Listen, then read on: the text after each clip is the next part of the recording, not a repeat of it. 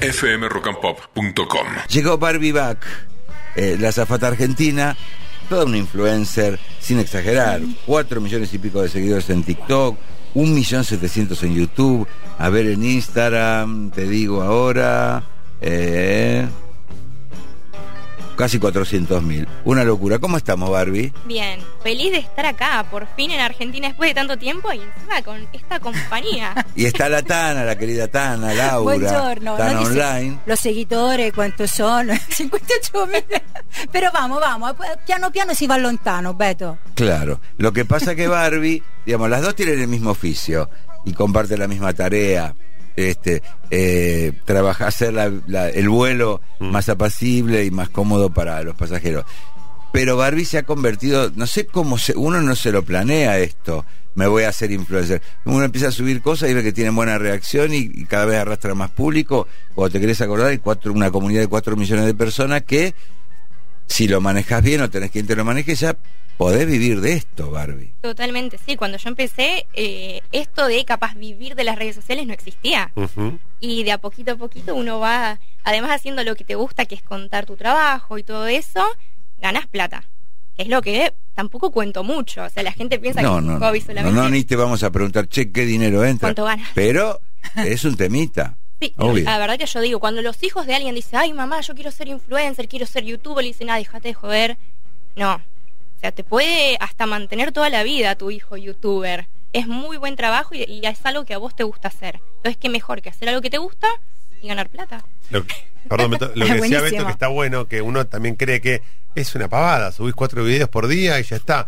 Hay contenido, hay que pensar ideas. Estaba recién checando tu Instagram y tenés contenido no solamente en avión, en hoteles, qué hacer, qué no hacer, cómo viajar. Vos tenés que proponer algo interesante. No es solamente mostrarse, seas hombre, seas mujer, es como dar un contenido. Y hoy en las redes sociales la gente busca eso, busca contenido y divertirse. Y creo que es lo más difícil. Pero también está bueno decir que por, por la gente dice, eh, bueno, pones ir al puerto a levantar bolsas. No, pero hay, hay un laburo detrás, Beto decía fuera de aire, hay un videito que dura 50 segundos que te das cuenta que detrás de ese video hay horas de edición, horas de cranear una idea, no es tan fácil. No, aparte es casi como vivir trabajando, porque no sé, ahora Beto me decía, el video es sorprender a tu familia cuando viniste a Argentina. Re, re linda la sorpresa, re emotiva, nos abrazamos yo, no, pero yo a la vez estaba filmando, era como ¿Qué tal? esa mm, disyuntiva de qué hago, disfruto, filmo, hago contenido, después lo tengo que editar también. eh, Bueno, el otro día leía un artículo de un sociólogo en una web que habla de cómo cambiaron las conductas y de cómo se disfruta a medias un espectáculo, un Mm, momento, mm. como todo se está registrando. Capaz que fuiste a un lugar divino y estás Estamos viendo cómo del- sacar la mejor del- selfie en lugar de estar mirando el paisaje. Vas a ver un partido y gente que está sí. todo el tiempo con el- la, la selfie y todo en lugar de estar viendo el partido. Digo, es un fenómeno nuevo, digo, no, no, no es que nos estamos lamentando de eso, pero es así la dinámica de la comunicación. Y al día de hoy están haciendo diploma de influencer, ¿eh? están haciendo curso y salen título escuela, donde, du- curso que dura tres años siendo diploma de influencer. Vos, por supuesto, eras azafata Barbie. ah, es Barbie Back el Instagram. Barbie, eh, Barbie Back. ¿Back por qué? por mi apellido. Ah. Es un, acortado mi apellido. Era, bueno, ¿el apellido es? Basilieri. Ah, Así perfecto. mi papá está orgulloso Bien que el apellido bien alguna tano. vez, Basilieri. Bien Tano. ¿Y te acordás los primeros videos? Porque primero eras azafata y después fuiste tiktokera y instagramer y demás. Los primeros que subiste, que dijiste, a ver, voy a subir esto. un desastre. Pues yo Sí. quería subirme a la moda de TikTok, hacer un bailecito y yo no, bailar nunca en la vida, hasta que me di cuenta que mi talento era hablar. Mm. ¿Sabías que las azafatas usan medias especiales? Y mostraba las medias que usamos que son de compresión. Claro. Las estiraba, contaba para qué servían y todo. Y ese video pegó. Mm. Segundo video que hago, también, no sé, alguna boludez así que decís, lo sabe todo el mundo y no lo sabía nadie. Y no sé, la, la habitación secreta de las azafatas, dónde duerme durante el vuelo. Éxito total. Y dije, ya está, hay que hacer esto. Si la gente no sabe lo que es un avión, Mm. piensan que las azafatas son, eh, no sé, modelos que Claro. aparecieron en el avión, hacen su trabajo, nadie sabe qué es lo que hacen exactamente. En algún momento del vuelo desaparecen, no Claro. saben dónde están, y Pero, están en la ejemplo, mi cama. Ahí está, compañía no me lo permite, ahí, ¿eh? Barbie. Mi compañía, por ejemplo, no me lo permite. No. Hay obligación que no puede transmitir en vivo desde el avión, no puede hacer cosas reconocibles, ni uni- en uniforme. Vos no podés hacer un vivo, pero sí podés grabar un videíto. No. Del- Si sale, si sale el nombre de la compañía, no puede. No, no. Bueno, pero miren lo que pasó acá en el avión. No pongo la- el nombre. No, no puede hacerlo. Ah, Aunque, Ok. aunque o sea, si vos lo pasas y llegan con eh, la dirección del, del decimos, el email, de donde sale Sí. el vídeo, te pueden echar. Es uno de los motivos para que te echan la compañía de aviones. aunque te re- puedan reconocer por con el pañuelo de, y tenga los colores, No, de- no te, no te no, pueden no, reconocer no te con puede eso. reconocer. Si vos ves, a veces en algunos vídeos yo pongo la mano encima de la etiqueta o quito el pañuelo, yo transmití alguno vivo y no lo puedo hacer porque es un objeto de ser echado de la compañía. Entonces, ahora, si lo quiere hacer, tiene que tener un permiso donde te autorizan todo el marketing, pero no solo, por ejemplo, a mí me pidieron, Laura, ¿puede hacer propaganda, publicidad de la compañía que va a hacer el vuelo desde Buenos Aires, va a abrir vuelo? Digo, bueno, me tiene que autorizar el marketing de Roma, de la base, no el marketing de Buenos Aires. Con el avión detenido sí, No, No. Nunca. pero, yo, Pero pero tampoco me pareció fuera. guay videos de Barbie adentro del avión. Poco, poco. La verdad es que a mí lo que me No lo sorprende. no, no, lo que me sorprende es que estoy hace años haciendo contenido sobre el avión y sobre mi trabajo en mi casa.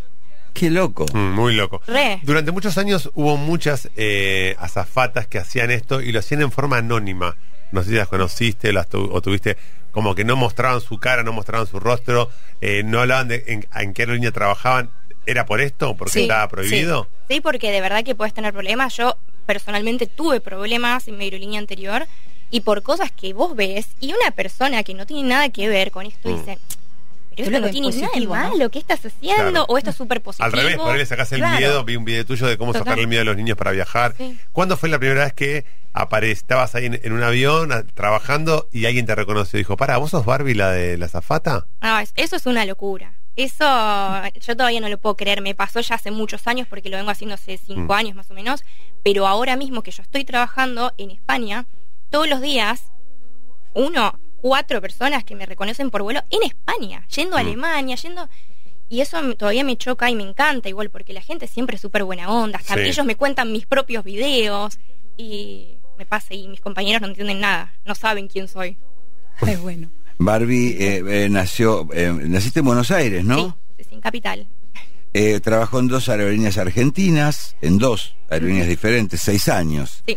Eh, se muda a Italia y hace la ciudadanía. ¿Por qué necesitabas la ciudadanía en ese momento? Y porque yo fue el sueño de toda la vida. A los 15 años hice mi primer viaje y dije, yo necesito vivir en Londres, acá Harry Potter, bueno, todo eso de Te adolescente. tiraba a Londres. sí, mucho. Y después me tiraba a Alemania, me tiraba a cualquier cosa. Y hasta que me di cuenta que podía hacer la ciudadanía italiana y con eso poder vivir en Europa mm, libremente. Porque si no, no puede ir cualquiera de ponerse a trabajar, ponerse a ni siquiera a alquilar.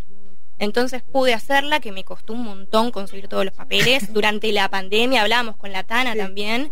Eh, era algo que para mí era imposible por momentos. Me tuve que ir a vivir a Italia a hacerla y estuve un año allá para lograr, lograrlo en Torino. Y después con eso ya había libre para ir a Barcelona, a estar por el mundo. Pero bueno, te abre puertas. Sí, si no tienen los 90 días clásicos, luego tiene que volver. No puede quedarte más. Y ustedes que tienen eh, esta cosa tan apasionante que es hoy estoy en Nueva Delhi y mañana estoy en Los Ángeles, por supuesto que sí podés registrar curiosidades del lugar en el que estás, un, un aeropuerto muy especial que te acuerdes ahora.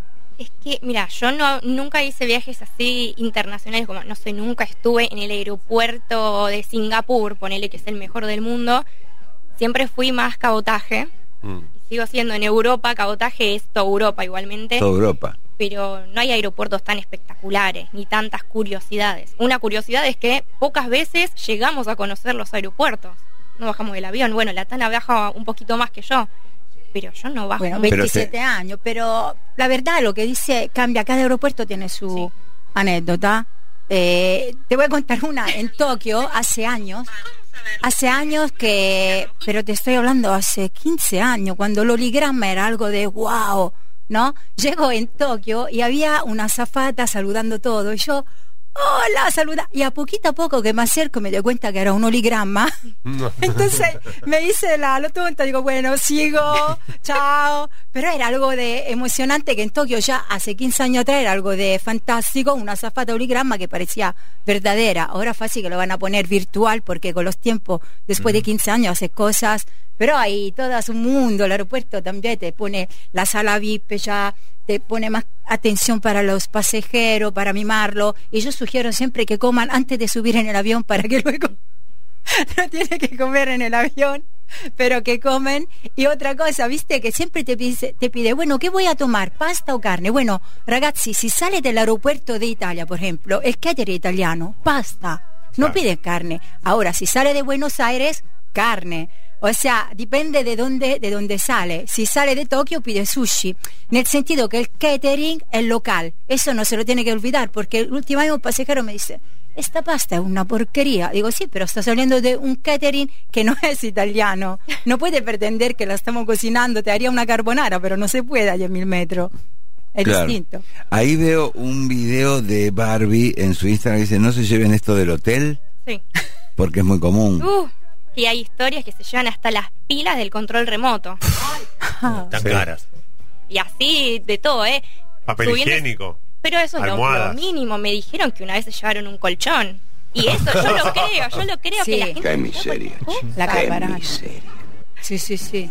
Pero igual, hay en el bilancio de los hoteles hay un porcentaje ya destinado a los robos. Sí. O sea, ya saben, y además le hace propaganda. El cenicero, el más, eh, decimos, el más robado, entre comillas, afanado, afanado se dice. Afanado, sí. Afanado, y atrás le pone siempre el nombre del hotel porque Claro. igual le hace propaganda. Es una forma de inversión a la vez, ¿no? Dice, bueno, lo van a afanar, bueno, ponemos el nombre del hotel. Bueno, el chaleco salvavidas del avión también Oh. algunas veces dice Bien. robado de, no sé, Iberia. Sí. Y es como, bueno, si te lo robás, que la un gente sepa que te lo robás. Los Claro. cinturones. Todo, todo, sí. Bueno, Eh, las, te- las almohaditas, las, las mantitas, eso en las... Eso ¿Te es- pasa, Barbie, de enfrentar una crisis personal de un pasajero que está seguro que se va a morir en ese viaje? Sí, bueno, hace poco me pasó por primera vez en un vuelo re loco, no sé, Granada a Londres, era algo así, un destino extraño, una mezcla rara.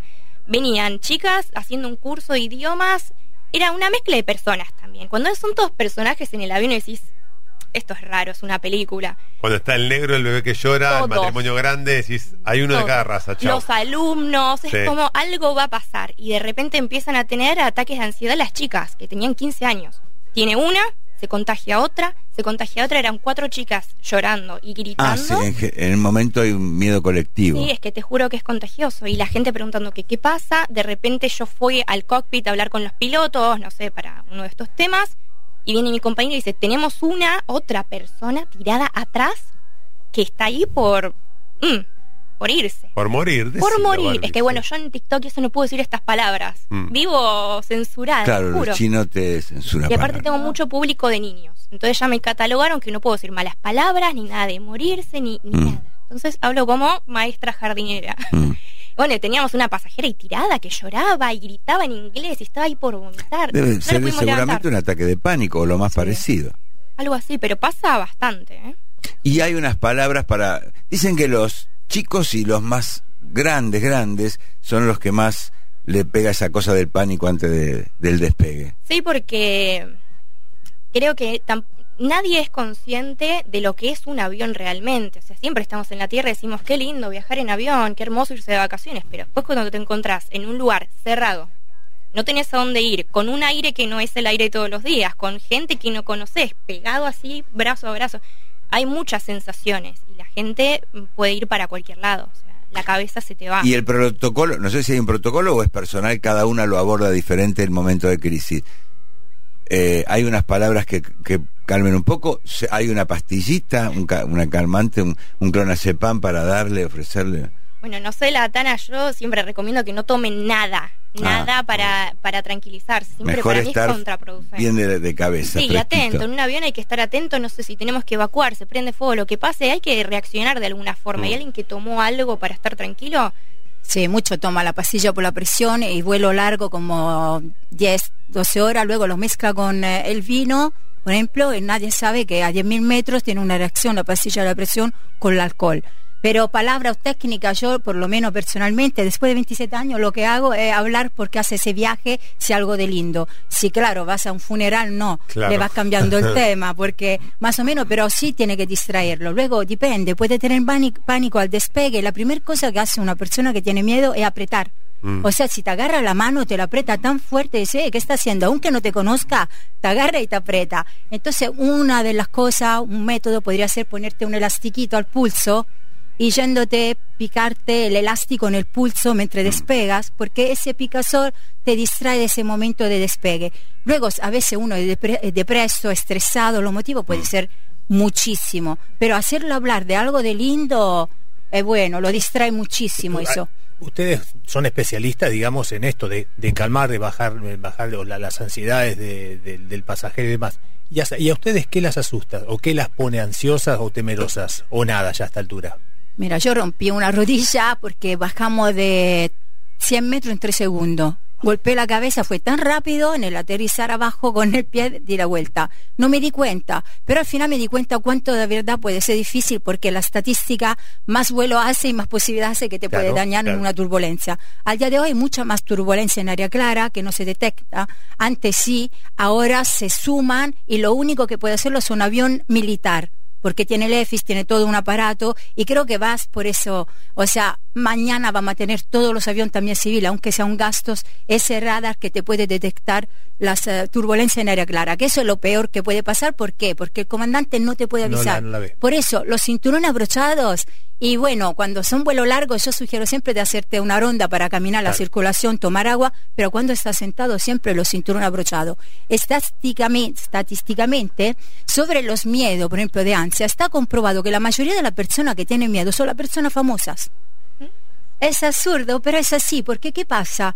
Es una cosa psicológica. Cuando está a tierra, las personas famosas, entre comillas, son tan acostumbrados de sentirse un poquito, un metro sobre de tierra, ¿no? Mm. Que cuando está a 10.000 metros Somos todos iguales. son todos iguales. O sea, si el avión cae, no es que vos sos eh, Ricky Martin o cualquier cosa. Son todos iguales. Entonces, la mayoría de los famosos tienen miedo en el avión, pero crisis de ansia, ¿eh? Es que Y eso te- también pasa porque el famoso se cree único, se cree especial, se cree distinto. Cuando vos le explicás al famoso, escúchame, hay 600.000 vuelos diarios en todo el mundo, no te va a pasar nada a vos, no sos el centro del universo, hay 600.000 vuelos por día en el mundo, así que sos un vuelito más. Es decirle eso, porque también uno cree que todo le va a pasar a uno. Y la realidad es que cuando hay un accidente uno tiene que festejar porque faltan cuatro años para el que sigue. Y han tenido entre el pasaje, este, un pasajero célebre que dijiste, yo me saco una, yo me tengo que sacar una foto. Sí, Por obvio, ejemplo, siempre, pero bueno, nunca me tocó un mes. ¿podés?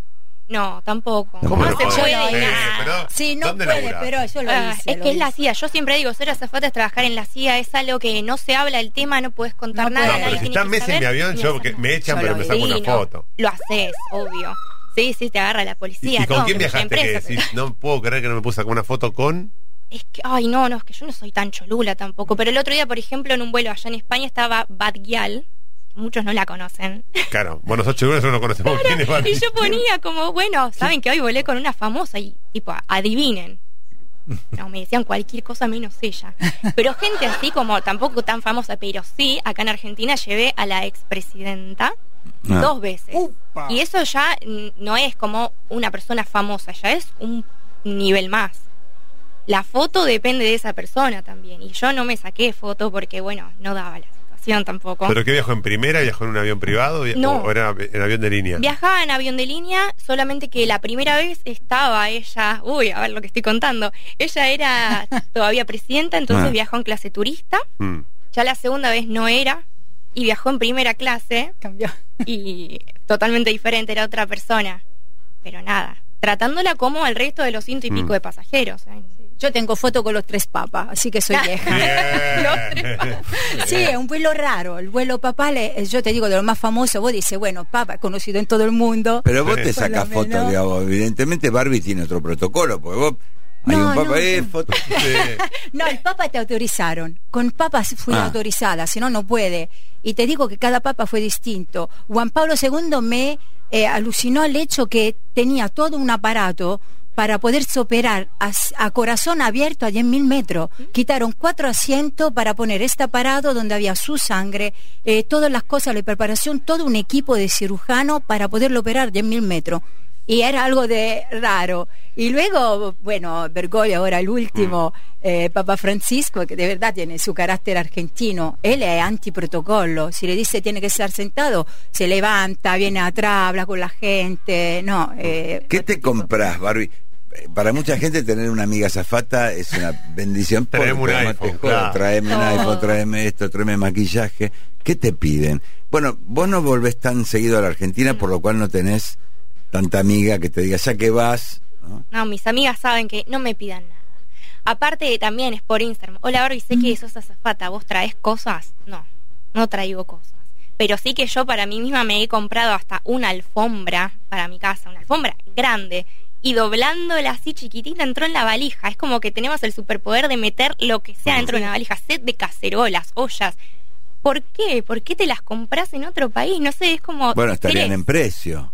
Sí, está bien en precio. Yo me amoblé toda mi casa trayéndome cosas, Mm. no sé cómo, de, de muchos lugares. ba- más baratas. Sí, mucho. Y más lindas. En otra época acá no se conseguía nada. Ahora no sé.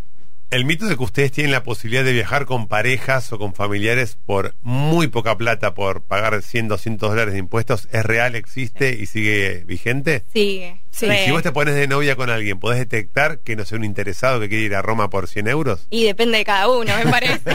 Pero sí, igual lo que las aerolíneas saben que hay novios interesados, entonces te dicen, mirá que solamente puedes tener un novio, no sé, en seis meses, un novio por año. nosotros un año. Claro, novio por año. Rami no puede- Pensalo. no podría ser zapata nunca. Un novio por año Ah. podemos tener, así que podemos Es así, es como por dicen, año. fíjate bien, elegí bien. Hay hornos en el avión para, me imagino, para servir la comida más o menos caliente, ¿no? Sí, más o ¿Ustedes menos. mismas eh, operan el horno o hay Sí. personal para eso? expertas en hornos y todos quemados por los hornos también. Ah, ¿sí? Sí, sí, sí, aparte son hornos que levantan mucha temperatura y cuando lo abrís es un calor que sale, a mí me da pánico el horno. Y algún, en algunas aerolíneas te dan guantes especiales eh, Sí. que aguantan mucho calor para poder manipular, porque si no te quemas con eso y te quedan carne viva. En el Airbus 350 tenemos 11 hornos, o Eso. 12, depende del modelo, pero sí. Sí, bueno, en aerolíneas low cost o mm, que capaz no dan servicio de comida, directamente los hornos los sacan del avión porque son mucho peso. Y sientan, Claro. sientan una persona ahí. Claro, más o menos, sí, sí, te juro. Reducen, ¿viste? El Sí. espacio para poner. Pero es peso, es peligro también porque Mm. esto es eléctrico, entonces puede haber fuegos, pero cada cosa que se puede sacar del avión lo sacan. El mito de la gente haciendo el amor en el baño del avión, eh, han visto, han tenido que tocar la puerta, es mentira, es Han mito sido o ha protagonistas. Claro. No, Yo Bueno. sugiero siempre el baño grande. O sea, esperen que apaguen la luz. No lo hagan de día. O sea, en el vuelo largo, esperen que apaguen la Pero hay un protocolo que a vos te indica que tenés que desalentar eso si ves dos personas entrando, si no, señor, Claro, claro. ¿Dónde vas? No, pero mi novio se, se No, se no. descompuso. claro. no, qué sé yo, si Se no molesta. Se descompuso y lo estoy inflando. Pero hay protocolo. Sí. Yo nu- a mí nunca me dijeron, mira, si encontrás esto, hace tal cosa. Es, si no involucra la seguridad, si no molesta a nadie. No, claro. Pero a veces Ay. tan descarado. Claro. Claro. A veces Tienen tan- que, tienen que saber manejar un, un RCP básico, Sí. Sí, sí, sí. Tenemos que saberlo, lo hacemos todos los años. una maniobra de. Enrich, creo que se llama. Sí, sí, para un atragantamiento, eso somos como... Eso lo tendría que hacer todo, ¿eh? en la vida. Y acá aparte, no es difícil de, de aprender tampoco, pero es súper importante. Te pasa algo ahora, no sé, te ahogas con el mate, sabemos Sí, cómo sí. salvarte la vida. ¿Tienen desfibrilador los aviones? Sí. Sí. De un tiempo a esta parte, porque antes creo que no había. No, o sea, eran como siete años que lo están poniendo, antes no lo habían. Y tiene que hacer un curso especial, lo hace sobre todo el comisario, luego si vos te lo haces yo lo tengo por mi cuenta, entonces algo que aporta y lo señalas cuando tiene la lista de los tripulantes. Entonces algo más. Uno ve a veces viajando en avión que hay tipos que arrancan con el whisky mucho antes que despegue se Sí. están pidiendo el whisky. Y dos y tres son... de- Alguno queda en mal estado. Sí. Sí. Se pone un poquitín agresivo, maleducado. Bueno, no sé, yo nunca tuve pasajeros Ay, yo sí. agresivos, siempre borrachos, pero copados. Nosotros tenemos un protocolo, por ejemplo, sobre todo de mosca. Ahora no quiero decir, pero se toma mucho. Y a veces entra con la botella escondida ya dentro del bolso. O si vos huele, que en el embarco cuando vos dices, hola, buenos días. Bueno, ¿sabe qué? Avisa al comandante y dice, mira, esta persona, ¿por qué? Porque si puede quitar el problema antes del despegue, mejor. Porque un borracho a 10.000 metros te puede armar de todo. Y puede llegar hasta el punto que lo tiene que amarrar con una cinta especial que tenemos. De hecho, no puedes volar. Si No. estás eh, ebrio, no puedes, No. no puedes volar. que no, pero algunas Mm. veces pasan. Sí, a veces pasa, pero no sé, si nosotros nos ponemos un código, eso esté atento porque la zafata en el vuelo tiene una hoja donde pone los buenos y los malos. Entonces tienes tipo el 33 mm, borracho, más alcohol, nada más alcohol, listo. Ese es bueno, ese chico está bueno, bueno, el 1A. Hay código. en una... Sí, sí, ¿Hay código para el que está bueno? Porque a mí me contaron uno que está en Sí. España. ¿Ustedes ¿Cómo tienen es? alguno? No, nosotros le ponemos B de bueno. B de Sabemos bueno. ya que sí, 36, 33A, B, bueno. O M de malo. Pero bueno O sea de bueno, buena persona o bueno que está No, bueno. no, bueno que está bueno. Ah. bueno de rico. ¿Cómo es el de España, Barbie? Uy, es que ahora no me lo acordé. que yo no lo digo, porque la verdad que en mis vuelos nunca va nadie que esté bueno. No, Parece a propósito, no, no, no, sé. no. yo tengo No mal hay. gusto, no sé. Te juro, nunca me toca alguien que ni, ni hombre, ni mujer, ni nada, ¿eh? Son vuelos que... eh, No, ay, bueno. Me Eh, parece tengo que que la Tana, vos. por el circuito de vuelo que tiene, Sí. Eh, es más de por ahí quedarse un día entero en un hotel, que a vos no te toca tanto. Cuando trabajaba en acá el en día te, Argen- te estás volando de nuevo. Es que son dos mundos diferentes. Trabajar en Argentina y trabajar en España, o por lo menos mis experiencias, son totalmente diferentes. Acá en Argentina yo todas las semanas me quedaba en, un- en algún hotel, en algún mm, país o ciudad seguro. Allá en España cuesta un poco más que te manden a dormir a algún lado porque te exprimen, o sea, todo lo que vos puedas trabajar, lo vas a trabajar. Pero creo que depende si hace cabotaje, vuelo Claro, corto o largo. Sí, largo te allá, puedes quedar en lugares ¿Qué hermosos. quieren consultarles? A ver. Tadán. Hola Betito, buen día. Consulta para la chica. ¿Tiene alguna noción de los efectos que hace estar trabajando tanto tiempo arriba en avión? ¿Qué, qué cambios corporales eh, sintieron o sienten después de trabajar tantos años arriba en avión? Bueno, yo lo que puedo decir también, engordás. A mí me pasó, me venía acá caminando y me Poca acordaba. actividad física. Poca actividad La física, la presión, también te hinchás un montón Ah. y cuando sos nueva te comes todo. Yo me comía acá, había alfajores, había, yo podía agarrar los carros y comer lo que quisiera. Y al poco tiempo de entrar exploté dos pantalones. Y trabajé ¿En todo vuelo? el día con el pantalón abierto, o sea, en, en bola.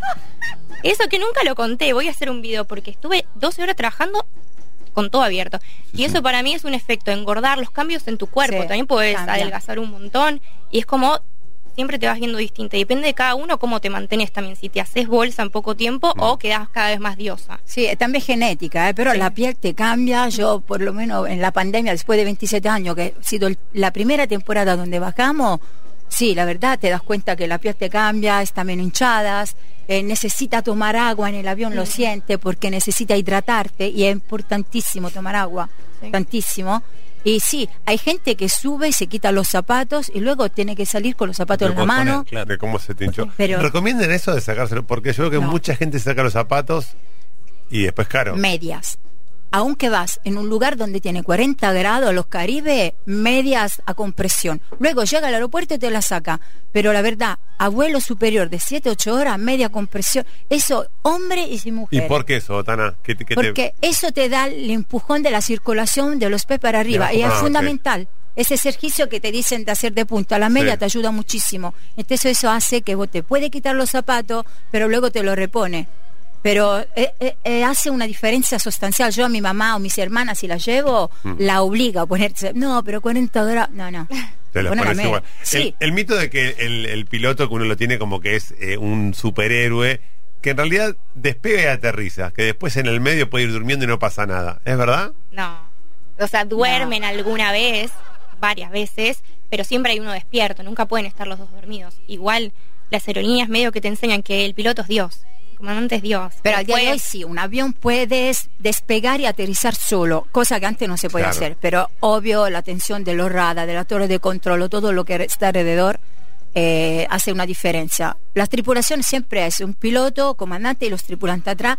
Forman el equipo, nunca es separado. Mm. Una vez había este mito, tenía que hablar con usted al comandante, vos no podía hablar, tenía que hablar el comisario de bordo, Sí. podía dar. Ahora no, hay un código. Después de la, de la Torre Gemela cambiaron muchísima reglamentación, también por entrar en cabina, pusieron la cámara en Mm. el avión. Mm. O sea, cambiaron algunas cosas, pero la hacen curso que antes no hacía CRM, donde se habla de la comunicación entre tripulantes, azafata y conducta, o sea, pilotos y comandantes. Antes había mucha distancia. Tú imagínate si tiene una emergencia y tiene que hablar con usted al comandante. No. ahora hay más confianza, cambió mucho en los años. Sí, que además nosotros no, no vemos lo que están haciendo los pilotos durante el vuelo, ni ellos saben lo que estamos haciendo nosotros. Ustedes ahora no se ven allá atrás, los productores, los que hacen cámaras, saben qué están haciendo y ellos saben lo que están haciendo ustedes. Es medio que comparten. Allá cada uno está en su mundo y estos cursos que dice la Tana de CRM te ayuda a saber cómo es el trabajo del otro y entender también los momentos, si el piloto necesita dormir, por ejemplo, que por qué necesita dormir en ese momento y qué tenemos que hacer nosotros en ese momento que alguno está durmiendo, o cuando nosotros demoramos el embarque, que por qué los pasajeros tardan tanto, que vamos a salir tarde, bueno, tienen que saber por qué nos pasa eso, que no es porque no somos vagos. Y eso está bueno, ir entendiéndose para poder trabajar mejor. Hay en otras compañías en el mundo los bolonquis así gremiales que hay acá. De tanto, ahora, por ejemplo, estamos eh, afrontando unos cuantos porque, bueno, peleas salariales y demás. Vemos que hay en otros aeropuertos bolonquis parecidos, ¿no? Sí, hay. Ahora, cada vez más hay. En Francia son heavy cuando reclaman. En Francia son eh, muy unidos. Sí, ¿no? Reclama o tiene- no sé, yo creo que tiene menos sindicalista. Sí. Nosotros tenemos como 15 sindicados, Beto. En Italia. En Italia, por lo menos en la compañía de avión tenemos 15, luego están los confederales que son 6, otros que son Bueno, en. Argentina hay unos cuantos también. Mm. Y, eso- y hecho de, de tener eh, muchos sindicados divide, no tiene una línea común. Claro. Eso hace. ¿Qué más consultan? A ver. Hola, buenas. Eh, seguidor de Barbie hace mucho tiempo. Eh, una de las personas que me motivó a, a estudiar para ser tripulante, ya me recibí hace muy poquito.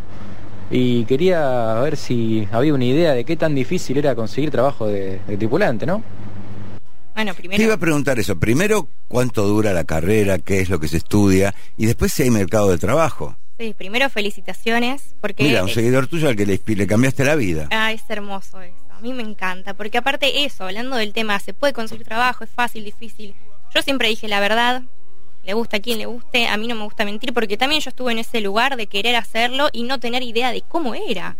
Hay trabajo, no hay trabajo. ¿Qué tengo que hacer? ¿Me va a costar? Bueno, acá en Argentina cuesta y mucho. Hay gente que hizo el curso, que el curso es súper corto, puede durar tres meses, 12 meses, depende cuántas veces por semana quieras ir. Y después capaz puedes estar años hasta que conseguís trabajo, porque hay tres aerolíneas. Tres aerolíneas que el que entra es el sueño de la vida y no se va a ir a hacer otra cosa. Mm. Por eso, háganlo acá, sigan su sueño, pero si tienen pasaporte europeo, también en Europa hay miles de aerolíneas y hay trabajo para todos. Ustedes quieren ir a volar, hacen un curso, si es que es obligatorio o no, y lo consiguen. Les juro que es algo que podés elegir dónde trabajar. Y si no te gusta, vas a otra. ¿Tu residencia permanente ahora está en Italia? Ahora en Barcelona. Ah, Y Barcelona. hasta hace poco en Italia. Pero ahí moviéndonos, porque además eso te permite poder moverte por todos lados. Y para una azafata, que mejor que moverse. Así que bueno, soy mi seguidor en Argentina, o sea, solamente puede quedarse en Argentina y trabajar acá, que está buenísimo y yo lo súper recomiendo, porque trabajar acá es único. Que sepa que ¿Por puede qué? costar. Ay, es otra cosa. Ah, sí. Sí.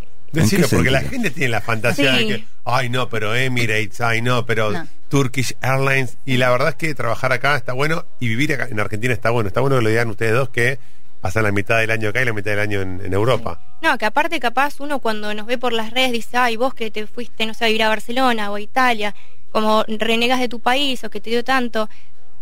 Yo me fui por un montón Hasta de una cosas. zapata tiene hater, Sí, ¿viste? Sí, es pero espectacular, obvio, que si fui a Londres, que porque fuiste a Londres, Vende que patria. Claro. sí, totalmente. De cualquier cosa se pueden agarrar. Pero es eso, como no valoras tu país. Y yo, te juro, desde que me fui hace casi dos años, lo valoro más que nunca, porque empezás a ver esas diferencias que uno no, no No conoce. Siempre pensás Europa, los Y ves todo el glamour, todo lo más lindo.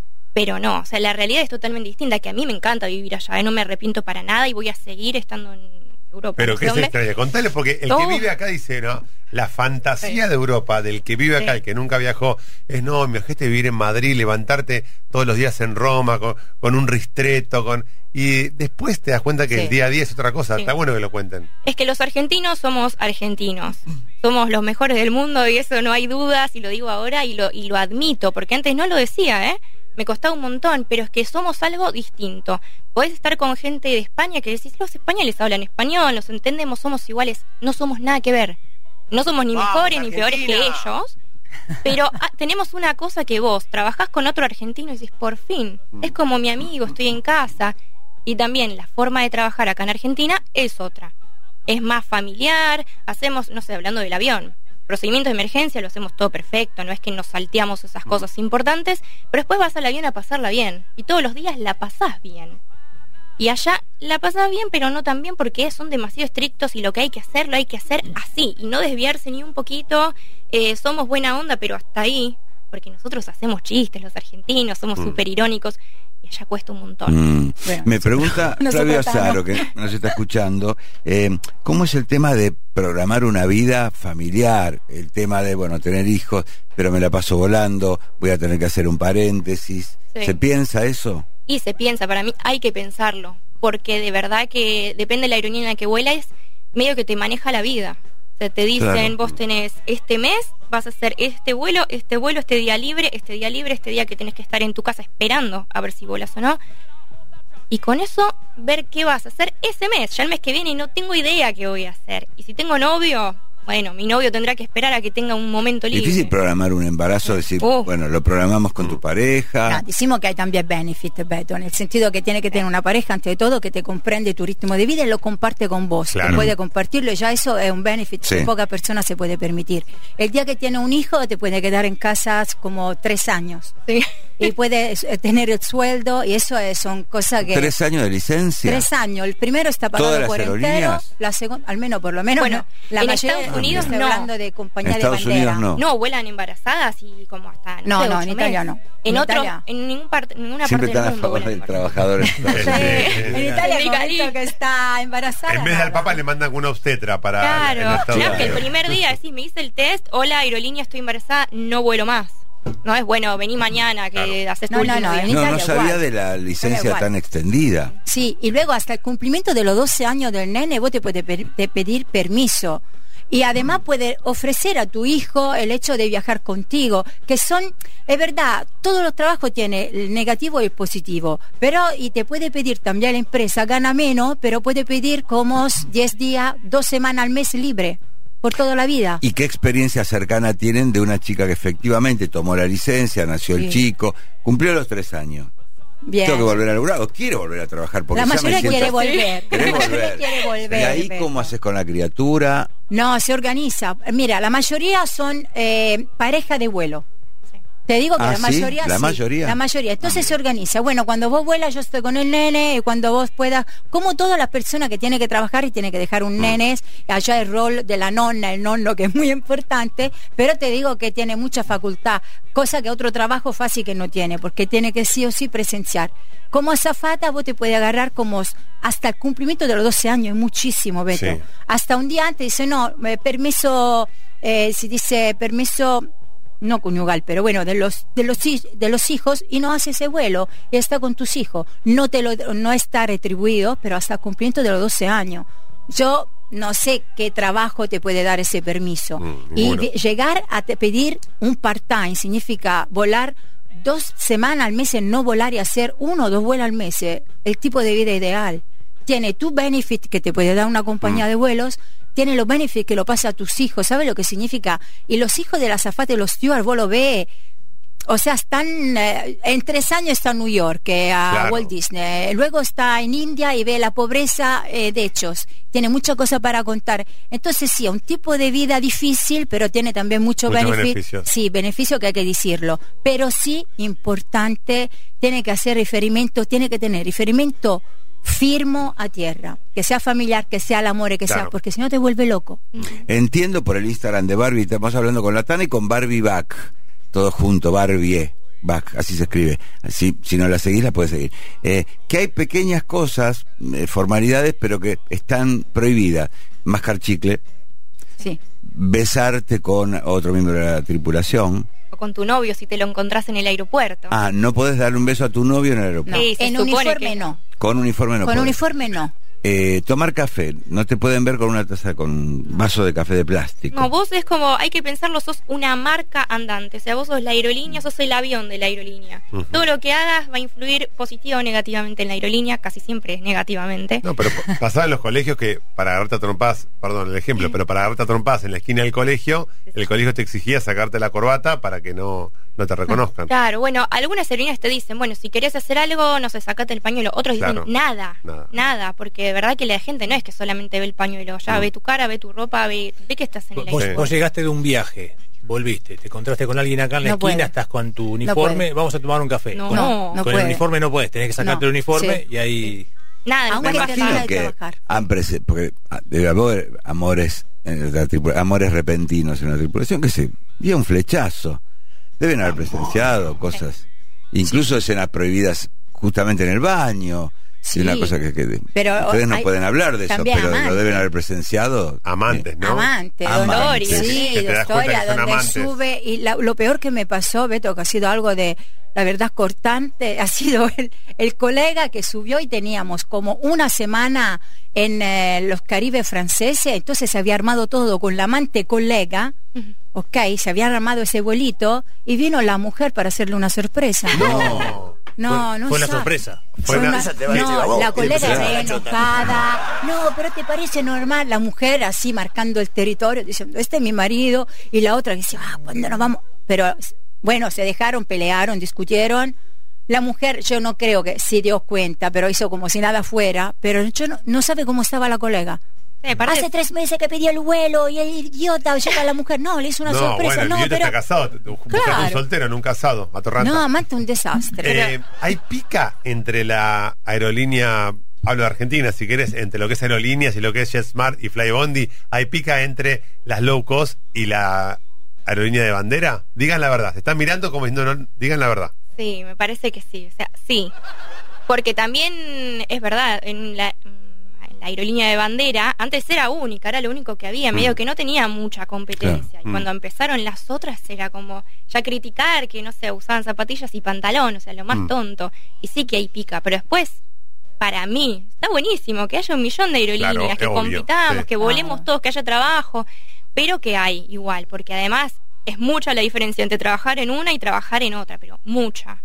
le dedicas un posteo a Montenegro Sí. Un país que tenés que visitar ¿qué te impresionó de Montenegro? Nada, que es un lugar que yo nunca pensé ir, porque Montenegro, ¿qué hay en Montenegro? Y es hermoso. No, todos los lugares esos que uno nunca la piensa. zona de sí. Serbia Sí, de- lo que era Serbia y Montenegro, bueno, ahora son dos cosas Mm, distintas. Y puedes ir por el día, nadar ahí, te tirás en el medio de la nada y. eso es Mediterráneo eh, Montenegro sí, nella parte no, eh, derecha, Mediterráneo izquierda, Adriático. Adriático Adriático. No, es espectacular. Todo, todo. Hay que conocer, hay que viajar sin parar. Eso es la mejor inversión. Y cada lugar tiene algo de raro. Israel, wow, nunca hubiera pensado, Jerusalén, tuve la suerte, gracias a mi trabajo, de conocerlo en un momento tranquilo, ahora es difícil ir allá, pero de verdad ver el muro de los llantos toda esa persona, no entenderlo, pero se respira un área mágica, entonces entran en la costumbre del lugar donde va, ¿no? Tokio, que te miran todo el mundo y costumbre que yo no sabía, por ejemplo, ellos no quieren mostrar los dientes porque para ellos eh, ofender mostrar los dientes. Entonces la mayoría de, la- de los japoneses ponen la mano arriba a la boca, no sé si se dieron cuenta. Para hablar. Para hablar. Y luego para decir no, porque la negación también es ofender a una persona, te hace sí con la cabeza y no con la mano. Pero no es fácil, prueba a hacerlo. Da, hace sí con la... es difícil. No, imposible, casi me mareo. Entonces al principio yo quiero un cafecito y te hacía así, para mí sí era así y era Claro. no. Esto es un desastre, pero va aprendiendo también culturas distintas. ¿Y dónde Entonces, se bueno. come increíble? Porque uno siempre habla de Italia, de España, como los lugares donde mejor se come. ¿Cuál es la experiencia que tienes? Y no, no, no. El mejor lugar para comer es. Italia. Yo soy... Italia. Italia, aparte todo, lo, lo tengo que decir. España dicen, uy, qué bueno España. No, Italia es otra cosa, es otro nivel, porque además es todo tan sano también. O sea, comes una pizza, una pizza con masa madre, con Claro. todo lo- la huerta Y recién entera, sacada. díceselo que los una- argentinos no llega puedo. una pizza para tres, Sí. para cinco. Y no, y te miran entera. mal. y dicen que hasta la harina es no tiene otros componentes Todo es otra cosa. y cuando decís que sos argentina la primera reacción del pasajero Re felices. La verdad que pero es te nombran a un famoso Maradona. argentino No, Maradona no. Messi y Milei. Ah, Todos los días. Que a ver, Barbie, ¿cómo está Argentina? Y yo no sé, hace Ahora casi dos años que no voy. ¿Y cómo está? ¿Y qué pensás de Milei? Y me preguntan, pero de todo. Y hasta muchas veces saben más que yo. Como, ah, mirá, llegan muchas noticias El de Papa. política. Y el Papa también, sí, pero de todo. Que algunos que, qué bueno el Papa. Y otros que, "Mm, el Papa no me gusta mucho, que es muy polémico. Eh, pero saben un montón de Argentina, ¿eh? Y siempre buena onda, eso me sorprende y la verdad que por eso también me siento tan bien porque nos reciben súper bien y tratan de hablar argentino, eso es Eso es, bueno. Eh, boludo, che. ¿qué te pasa, che? ¿Qué, qué me decís? Y hacen así como si fuéramos Había italianos. temporada, ¿te acuerdas? Chicholina, Beto. Sí. En política. Había temporada que volaba y todo el mundo decía, ¡ay, Chicholina! Yo, no, dale, Italia no es Chicholina y, y mafia. Dice, no, no, por favor, hablamos de otra cosa. Siempre Chicholina, Chicholina. Digo, ay, no. Me imagino que las habrá sorprendido un cumpleaños eh, en el aire. Sí, a mí sí, creo que mi primer cumpleaños fue en el avión y yo no le dije a nadie porque no conocía a nadie, tipo mis compañeros era la primera vez que los veía. Yo estaba ahí, bueno, mis cumpleaños, nadie sabe, qué triste, nadie me dijo feliz cumpleaños y cuando me bajo del avión les digo, bueno, me voy rápido porque me están esperando en mi casa, acá es mi cumpleaños. Ay, nos hubieras dicho, bueno, chau. Re triste. No, no, a mí me regalaron cosas Era muy tenía la fecha, nosotros tenemos el listazo con la fecha cerca, eh, entonces te dice más o menos, entonces el cumpleaños de la Tana y hicieron un regalo, en Nairobi estaba. Tengo No que volar con vos. En Nairobi. Bueno, yo me divierto, bueno. para mí divertirse sí. Vos tenés fila 1 del avión, ABC, 2, ABC. Eh, la fila 13, el mito de la fila 13, Existe. Acá en Argentina no, ah, existe la fila En 3. Italia la hay. quitan. No hay en Italia. La Ni quitaron. 13 y 17 en todos los aviones italianos no lo ponen. En España la Allá es la 13 desgracia, el 17 también. 17 Como acá. Y, y 13 por alguno invertido, ¿viste? Por ejemplo, en España el 13, el 17 es suerte. En Italia el 13 es suerte, en España es mala suerte, el 17. Entonces lo cambiaron y dice, bueno, ¿sabe qué? No lo quitamos. Porque la verdad tuvo una temporada en el M80 una, una discusión terrible de un pasajero que no había forma que se sentara, una hora de retraso, tuvo que bajarlo el comandante porque el vuelo estaba lleno y no quise no, no quise sentarse en la fila 17 que estaba en ese momento y nadie quería cambiar. Nadie, o sea, todo el mundo prefirió hacer una hora de retraso y desembarcar el tipo y el asiento vacío y nadie quiso cambiar. Sí. O sea, hay esa escaramancía, ¿viste? Mm, ¿Qué pasa? Si me El cambio, pasa cabulero, algo. el cabulero.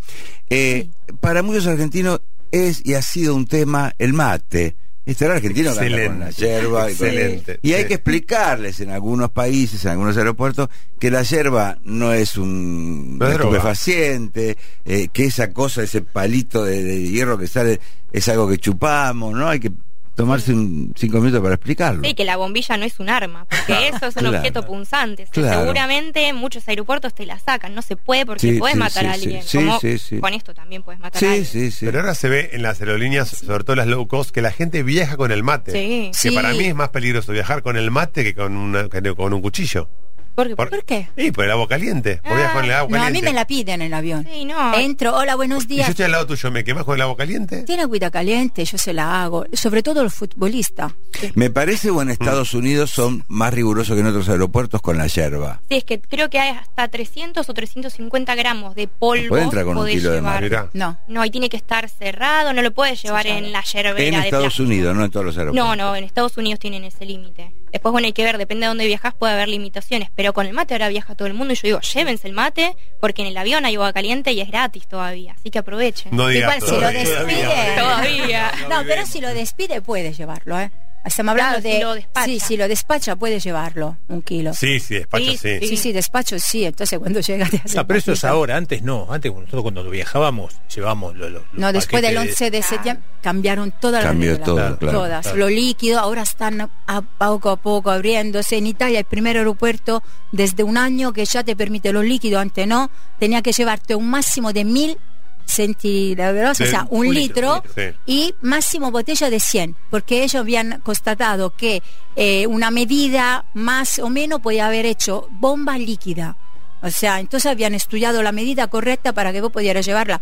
Y luego, bueno, al final pasó lo que pasó igual, en Londres también, Mm. eh, lo hicieron igual, entonces eh, es difícil, la seguridad aumentó muchísimo, muchísimo. Entiendo que en una época, creo, ¿eh? Había el, el requisito de una altura mínima para ser azafata. Hay Hoy, todavía. hasta Bueno. en algunas aerolíneas, Sí, hay bastante. Yo mido 1,57. Ya trabajé en tres aerolíneas, lo logré, o sea, lo, se puede, ¿eh? pero que cuesta. Yo se después, tiene si tendencia otra, a más alta. tiene que ser mínimo 1,65. Es un montón 1,65 de parte. Es mucho. Sí, pero Yo hay, yo hay algunas, soy en 1,67 con tacones, esfuerzo, llego a 70, pero hay, eh, ¿cómo se llama? La caspelliera donde pone la maleta, Sí, que me parezco, racks. sí, Lara Croft, o sea, no... No llegás a no poner llego, la- no, y a veces la- la veo a alguien alto y digo, por favor, en el Airbus 350 es terrible, tanto que hay algún avión donde hay un palito que sirve a propósito para, Para abrir y cerrar. cerrar. Sí. O un exacto. escaloncito en el asiento para poder pisar y, Y llegar un poco mejor. Yo los rebuso. Y estoy ahí colgada como un mono porque cuesta un montón, ¿eh? Y Por otra eso la cosa altura. importante, decir esto, si no la gente cree que no queremos ayudarlo. Mm. No se puede tocar la maleta de los pasajeros. Cuando uno te dice, ¿me ayuda? Pero a veces la empujan un poquito. sí, una vez que... pero no podríamos Apenas. tocar. Psicológicamente la Ah, no me había fijado. No podemos. ¿Sabe que si pasa algo a esa maleta, o vos rompes algo, o ya se rompió algo, y la persona dice, la zapata me tocó la maleta, es un desastre. Entonces a veces yo, bueno, hay una persona anciana, Sí. buen sentimiento. O sea, se ayuda, porque no le voy a decir no. Pero realmente la compañía te prohíbe, te prohíbe. Prohíbe, ¿Correcto? prohíbe, Sí, sí. perfecto. Ah, wow, ya sé. De tocar la maleta a los pasajeros. A veces son grandes, lo tiene que despachar, entonces dice, ¿dónde lo po-?" Mira, allá, tiene que bajar, lo acompañe, agarra tu maleta, te la pone donde vos quieres, pero es así, no podemos tocar las maletas. No está prohibido hacer un video con un celular, ¿no? Ahora el, el no. A pasajero. los pasajeros no, pero si la azafata te ve, capaz se enoja y te dice borralo ya mismo. O sea, Ah, nunca ¿sí? podés filmar Pero- a la tripulación trabajando, eso sí, que yo digo, filmen lo que quieren, está buenísimo, aprovechen el avión, pero no a los tripulantes porque estamos trabajando, no estamos ahí actuando, no es un show. Yo cierro un ojo. Yo, a mí me gusta que me filmen igual, ¿eh? o sea, si me cruzan a mí yo no tengo problema porque estoy haciendo lo que tengo que hacer, ni más ni menos. Pero a unos sí que les enoja. Y está bien, hay derecho a imagen, en España son súper rigurosos con eso, no me filmes un poco porque es un desastre. Acá Sí, ya es más como... Le puede pedir de sacar el vídeo, ¿eh? la azafata lo puede pedir, hasta puede llamar eh, la intervención del comandante y allá de- de- se puede convertir en un acto penal. Sí. Cuando hay una trifulca, una pelea entre pasajeros que pasa Oh. muchísimo, ustedes tienen que mediar. ¿Eso de quién depende? ¿De policía aeroportuaria? Porque a veces uno, hasta por el apoyabrazos, por ahí arranca una pelea y termina con me está mirando tu marido, me está mirando tu mujer y se agarran como a trompadas. ¿Qué pasa ahí? Depende de la puerta. Puerta abierta, responsable el escalo. Puerta cerrada, ya todo lo que pasa con la puerta cerrada es tripulantes, avión. Ahora, el que manda y que tiene oficio legal de policía, el comandante. Ok. Él puede actuar como un policía. Y bueno, luego hay algunos protocolos. Si me peleo, discuto yo, eh, hay un, eh, un protocolo donde nosotros se llama cambiar pelota, ¿no? Agarra y cambia a los tripulantes para que baja cuatro cambios. Bien. Si a un hombre prefiere hablar con una mujer y le cambia. Cuando ya ve, ahí tenemos cinta para amarrarlo, hay casos extremos, hay cosas señaladas que cuando llegamos al escalo hay policía que se lo llevan. Está lo esperándolo. lle- Mm. Sí, sí, lo espera y no hay forma. Hay gente que fuma al día de hoy, que sabemos que la cosa más peligrosa llega en Estados Unidos, 5 mil dólares de multa, listo, ya al momento. Pero ¿cómo sabes si poner ese fuego fumar al baño? No, es que se siente ya. Y los, sí, los sí. olores. Pero puede una vez que se comprobar. fue, Sí. ¿Y si fue el que salió antes? No, yo, No. Le, yo me inventé una cosa con una chica de 19 años que fumó, salió. Bueno, mira, vos fum- No, no, yo no fumé. Bueno, pero se escucha todo, se siente. ¿Qué era. Argentina? No, yo no fumé, así. Estamos andando en Miami. Bueno, limpió el baño, todo, ¿eh? Entró y nosotros fijando. Cuando salió otra vez, mira, sabe de fumo. No, yo no fumé. Entonces le dije, mira, ahora te voy a decir una cosa. Tenemos una cámara oculta en el baño que solo por motivo de seguridad se puede aprender. Mentira, obviamente. Si resulta que vos fumaste, va presa. "Eh, perdona, yo no quería fumar. Le hicimos yo, hacer. bueno, en una época se podía fumar. Vos fumaste, partir- Beto, vos. Y una vez en American Airlines cuando, Cuando se podía. cuando fumaba, ¿no? Yo dije, pruebo. ¿Qué ¿Y? puede sonar una alarma? Eh, ¿Dónde baño, fumaste? Ah. baño y me acordé de Papillón cuando estaba preso del libro, cerca del inodoro para abajo, del inodoro para abajo, el humo de medio metro para ¿Cómo abajo. sabe, Beto, eh? ¿Cómo Está enseñando cosas se, malas. Nunca se enteró Americana. Es más, se están No. enterando ahora. Claro. Te vienen a Este, buscar ahora. Pero bueno, no lo aconsejamos. Pero lo No. probé, lo probé. Dije, bueno, ahora sal, ahora empieza. A ver, pará. El avión vuelve al aeropuerto. Beto, está bien, fumaste en el avión, no pasa nada. ¿Dónde tiraste la colilla? ¿Dónde está? ¿La mojaste antes de tirarla? No, me parece que hice un paquetito. Ay, Beto. Lo más peligroso. No me acuerdo. Nos prende fuego el avión. Pusiste o lo- peligro o lo a tiré por el inodoro. con- con- Bueno, ah, pero el inodoro también tiene un sistema eléctrico. O sea, hay cosas que uno no tiene en cuenta y que son Mm. Pero para, peligrosas. ¿sistema eléctrico para qué? Y para que ande el flush, el botón, claro, la, La descarga, descarga. no tiene que apretás o tirás la cadena y sale agua. Es todo un eléctrico con sistemas de Y pero vacío un pucho en que lo puede perjudicar. y se prende fuego y Se prende explota todo. No, pucho ¿Cómo no, pero vos lo encima lo pusiste en, En un cartoncito, paquetito. en un paquetito, que eso No me acuerdo. Tana, pará, Tana, vos eh, tenés experiencia. Yo he volado año 94, 95. La gente fumaba en el avión. Y lo terrible. que era espectacular era que del asiento asiento adelante. 1 hasta el 38 no, No. se No puede se puede. fumar. Del 39 al 50 Era terrible. ¿Y qué había? Ah. Una, una- ¿Cuál es Y el criterio? No, no, no, aparte no, terrible. es que no había nada. ¿Qué había? Como, como, como una Y- y, cortina y de en los, ¿eh? apoyabrazos estaban donde apagabas Sí. el cigarrillo, Sí. lo apagabas ahí en el Ahí te das apoyabrazo. cuenta de decir qué viejo es este avión, que traía todavía el... Sí, a los baños también le pone, aunque no se puede fumar, le pone. Pero no, pero yo lo sufría mucho. Había nena adelante y la nube de Sí, sí, de humo allá, no, terrible. En general, un vuelo, de un avión grande, un vuelo totalmente ocupado, ¿cuántos pasajeros son? Bueno, mm, los míos no son grandes y ya llevan 200 más, 220 y es uno chico, ¿eh? y de- uno de mira y un avión con 200 y pico de pasajeros, ¿cuántas mascotas viajan? Depende de la aerolínea, hay límites. Puede, En Ah. la mía me parece que son ocho ahora. Pero siempre tienen que estar ¿Hasta separados. Hasta ocho. O sea, Ah, no es- por pasajero. Por pasajero es una o dos. Pero siempre separados porque si no se agarran, se empiezan a ladrar entre los perros. Pero antes uno- viajaban abajo, antes Sí. viajaban en... No, lo en grande, bodega, ahora no. tiene que ser chica, tiene que entrar el aula, abajo del asiento, tiene que entrar porque Sí. no lo puede llevar encima, a veces lo abre, no se puede, le saca la carita, le da bebida, no se puede, pero luego cerramos un Sí. ojo. Pero la mascota sí, depende del número de la, del avión. Nosotros, el Airbus, por ejemplo, 350, tenemos 380 pasajeros y allá sí, como ella, tiene el límite 8, pero la zona de ubicación tiene que ser bien inscrita. Luego hay mascota que son especial por dedicada a personas que no son no vidente y eso puede salir en el avión, puede caminar, puede Claro. acompañar a la persona al baño. Bien. Ahora, mientras que no sea un Rottweiler, porque Claro. a veces son Dólares, eh, cara chica en Estados Unidos no hay problema. No, no, hay problema. No. ¿Qué tiene que ver eso, Beto, con el avión? Creo que tengo algún Ah, video de eso por ahí. No, le estoy preguntando todo. Este, con los dólares no hay problema. No, pero sí No. que en Europa no vayan con billetes de 500 Uy, porque no los vieron en su vida, piensan, no que sos, saben. piensan que sos narco. No te No, aparte dicen, ¿de dónde sacaste eso? Y qué sé yo, en Argentina casi es normal. Si En ahorraste toda tu vida en tenés uno de lo cambia. 500. ¿Por qué? gasolinera Ir a un en lugar. Europa. Sí, en Italia en gasolinera te cambia, ¿no? Me gustaría que me expliquen si es un fenómeno argentino o es un fenómeno mundial cuando llaman desde el counter a embarcar y salen los 380 pasajeros a hacer una fila. ¿Para qué haces una fila si tenés el 24A? ¿Qué sentido tiene hacer la fila? ¿Es un fenómeno mundial o pasa solo en Argentina? Sí, que además Mundial. algunas veces no hay avión, no hay avión, no está la tripulación, la todavía. tripulación todavía está en el hotel o en su casa. ¿A dónde van? Psicológico. No, pero ¿sabe qué pasa? La verdad. Entrar antes tiene asiento y tiene lugar para tu maleta. Fácil que vos entras con una mochila chiquitita, chiquitita, y al final vos que entraste con una mochila sí la tienen que despachar. ¿Por qué? Porque lo que entraron primero ya te ocuparon todo el espacio. Pero si yo tengo el 24A, ¿no me corresponde No, lo que tengo ahí arriba no, del No te 24A? corresponde No, no. nada específico. Buena es- pregunta, todo. buena pregunta, porque todo el mundo piensa, no, pero yo estoy acá en el 24 Claro, pero mi acá maleta acá, sí, lo claro. que- no, no es así, no hay que cada uno, imagínate 380 pasajeros y 380 personas lleva un trolley, no van a entrar. Mm. No, o sea, que- tiene todo un peso y todo, no. Cada no es avión así. tiene un máximo de cantidad de valijas que pueden entrar Sí. Y no dejan que pase ese máximo. Y si pueden bajarlas a la bodega, mejor. Y te dicen, no sé, hay 200 pasajeros y 90 maletas o 90 vali- valijas. Entonces vos ya sabes que, bueno, va a haber lugar. Porque eso siempre es para problemas. Por eso también se, empieza a co- se empieza a cobrar despachar la valija, porque era, demoraba el vuelo. Y mucho. Era lío para que eh, no haya nada mal. O sea, que los pasajeros no se agarren a las piñas entre ellos ni con Mm. nosotros.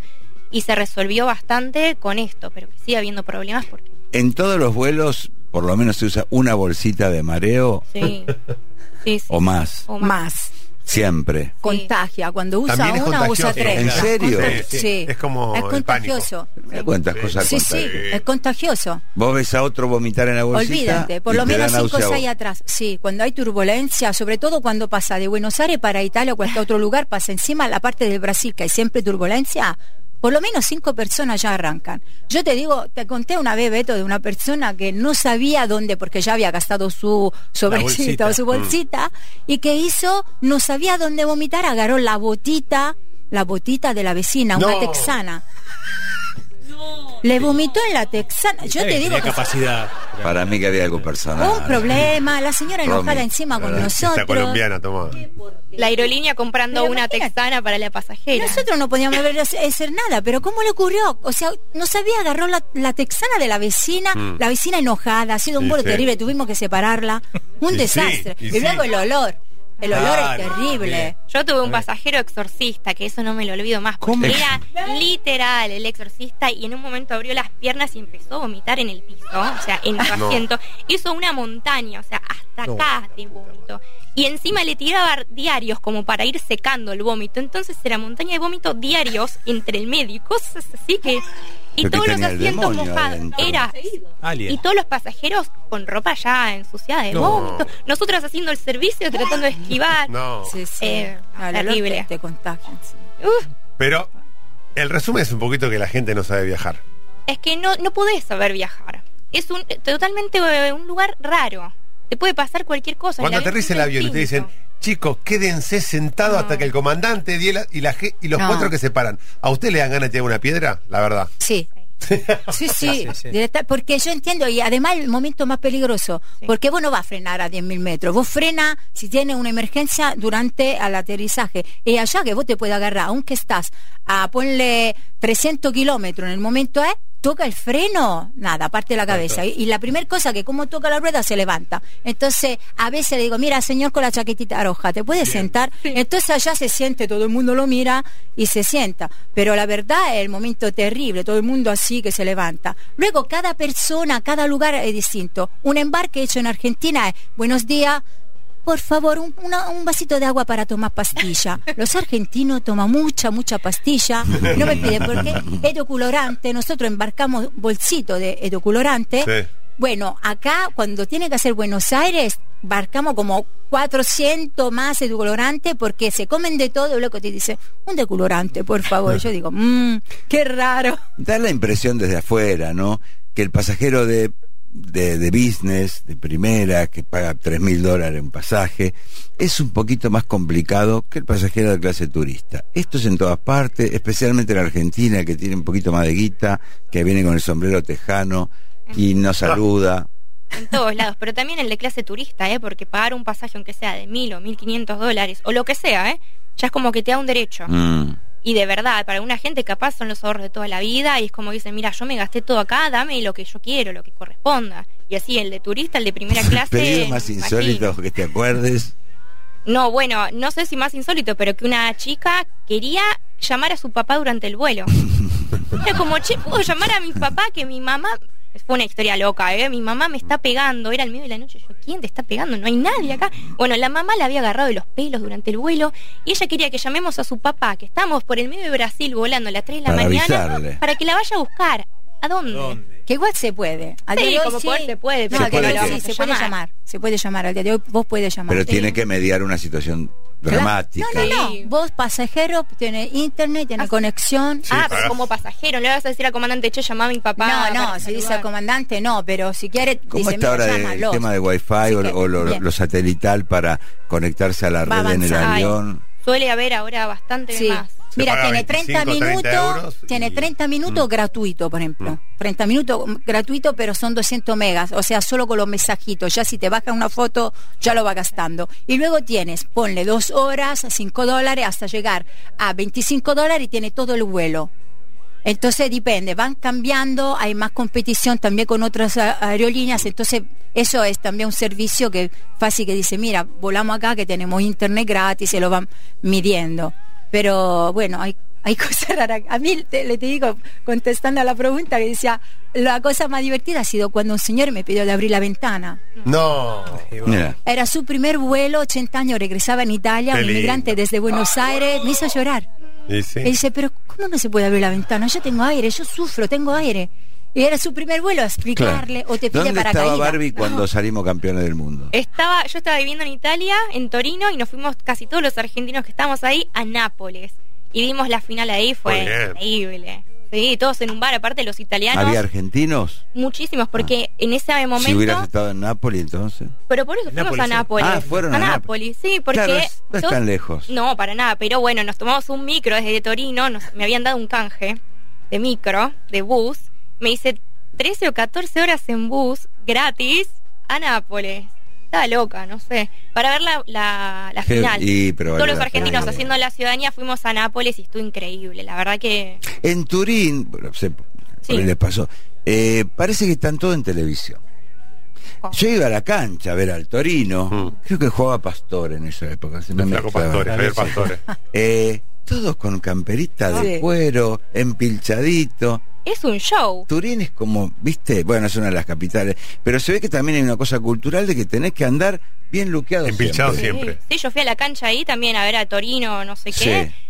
Y fui vestida totalmente normal, o sea, con jean, con todo, y la gente estaba de Ah, gala. te pasó. Y como, mirá lo que es la No cancha, sé si todos de gala, sentaditos. pero los tipos, viste esas camperitas de oveja, cancheritas, Sí, sí, sí. muy. Cancheros. muy cancheros todos. Pero es que es muy tranquilo. O sea, vos vas ahí a ver Sí, un sí, espectáculo, hay canciones, hay luces, jueguitos y todo, y vos estás sentado. La gente no se para acá como barra brava a cantar ni nada. Es aplausos, una canción Sí. que parece de Jardín de Infantes y... Sí. Pero ya Sí, si va Roma, No, Si vas a ver a la. Juve o al Más Inter, abajo es más- son más futboleros. Pero Turín te- en la calle, viste, es como que están todos luqueaditos. Muy logia, muy logia. Bueno, Muy vos logia, fuiste también logia. en la Roma, en el, el Estadio Olímpico a ver Sí. la Roma. Y te sentiste un poco. Sí, el, el estadio de la Juve es mu- es muy lindo porque tiene, vos entrás por el museo, entonces te recibe un holograma de Platini. Qué lindo. O, o Sibori está muy Grande. presente la bueno. historia de y está toda la historia de la Juve ahí y ahí pasas al estadio una cosa divina. Y la canción y todo. Sí, sí. No, no, sí, la Juve. ¿Cómo era la de la na, na, na, na, No puedo, yo soy de la Roma. Ah. Bueno, la Tana está con unos días de licencia y vuelve, retoma el trabajo en unos días. Sí. ¿Y Barbie? Y yo mañana, viernes, me vuelvo ya a Barcelona. Ya está, se acabó mi visita por Argentina. Familia, amigos, Tana también, que nos conocíamos por fin. Y, va- y Anda cerca de la Rambla, ¿por dónde vivís? eh, por Barcelona, ahora cerca del Arco del Triunfo. Ah, Ah, hermoso. Es hermoso. Y es muy parecido a Buenos Aires, pero que muy tranquilo allá, sí. Ahora tienen, visto, una linda mezcla de, de español eh, y mucho islámico. Mucho Sí. joven negro que también llega, viste, desde Ay. África a ganarse la vida. De hecho, los, la gente de derecha de España, mucho no se los banca, a veces hay trompada. Sí, hay, está. hay bastante xenofobia, ¿viste? Es Sí. que está heavy. ¿eh? Se, se ve también, yo como turista había ido varias veces y ahora viviendo también ves otras cosas. Y está un poco más heavy, más peligroso, hay que tener más cuidado, que no es el nivel de acá, de, de siempre estar con miedo. Yo acá siempre estaba con miedo. Allá no. O sea, te puede pasar algo, pero que es un punga, que no te das cuenta, es lo mejor que te puede pasar, o sea, lo mejor de lo peor. Pero sí que se ve que no está tan lindo. Y ahí empiezas a volar. Sí. Llegás a Barcelona y empiezas a volar de nuevo. Bueno, gracias por venir, Barbie. Bueno, Tana también, que gracias. capaz Gracias a que antes de irte, capaz que volvés. ¡Yujú! Me encanta mi viaje. Barbie Back, así la encuentran en, en las redes a nuestra amiga Zafata. Gracias, chicas. fmrockandpop.com